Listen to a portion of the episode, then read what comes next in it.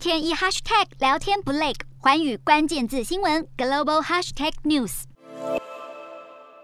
立法院通过十八岁公民权修宪案，确定将于今年底前进行公民复决投票。倘若复决顺利通过，选举权的年龄将从二十岁下修到十八岁，届时会多出约九十万投票人。台湾民主发展将进入新的里程碑。投票年龄调降是全球民主趋势，多数民主国家的投票权已降至十八岁，甚至有国家下修到十六岁。今天的国际新闻评论要来谈谈公民权与年龄的关联性，以及调降年龄对民主发展的意涵为何。台湾民主发展受到国际社会肯定，但是针对公民权年龄的限制却比许多国家来得严苛，尤其选举、罢免、创制复决权利仍停留在二十岁。相较于其他民主国家的年龄限制，台湾算是民主后段班。不过，随着民主深化及公民意识抬头，政府政策对各年龄层的影响扩大，民众也开始关注跟自己有关的公共事务，调降公民权的年龄限制，以获得国内各党派的重视，也取得朝野共识。当然。公民权与年龄的关联性是值得关注的面向。以我国目前的法令规定，刑事责任的界定年龄是十八岁以上，然而选举权的行使却是要二十岁以上。显然，我国在公民权利与义务的对等关系上呈现权责不符的问题。这关系到行为人的独立行为认定，更影响了法律与人之间的先后定位。换言之，从法律关系的视角来看，我国下修公民权年龄至十八岁是符合国家整体体制运作。其次，针对对调降年龄与民主发展的意涵，台湾历经民主化的过程，从民主改革走向民主深化，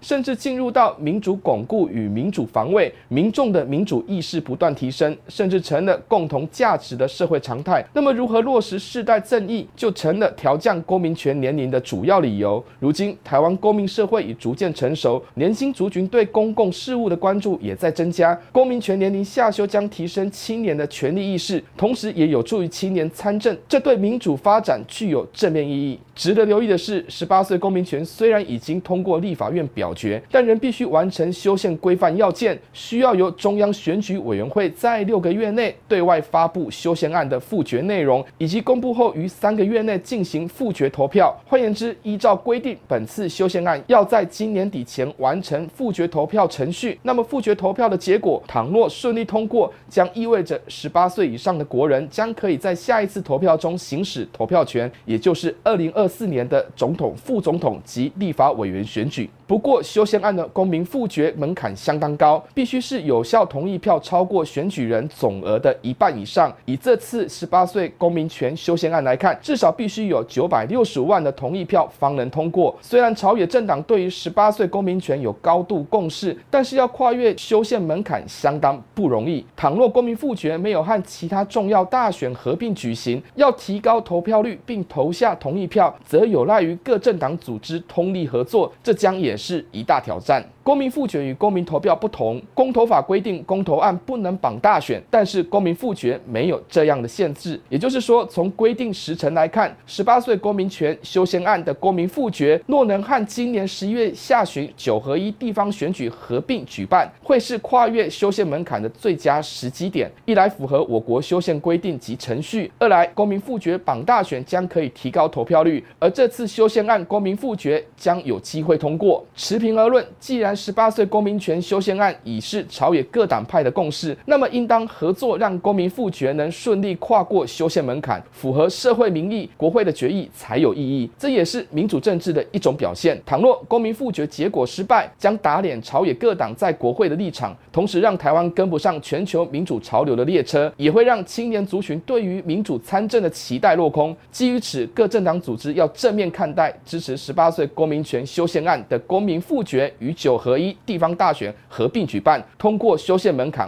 方能落实世代正义。Hello，大家好，我是寰宇新闻记者徐丽珊。如果你有聊天障碍、话题匮乏，想跳脱舒适圈这三种阵头，现在只要追踪寰宇关键字新闻 Podcast，即可体验一场沉浸式的国际新闻饗宴。从政治经济到科技，一百八十秒听得懂的国际趋势，让你一天一 Hashtag 聊天不 lag。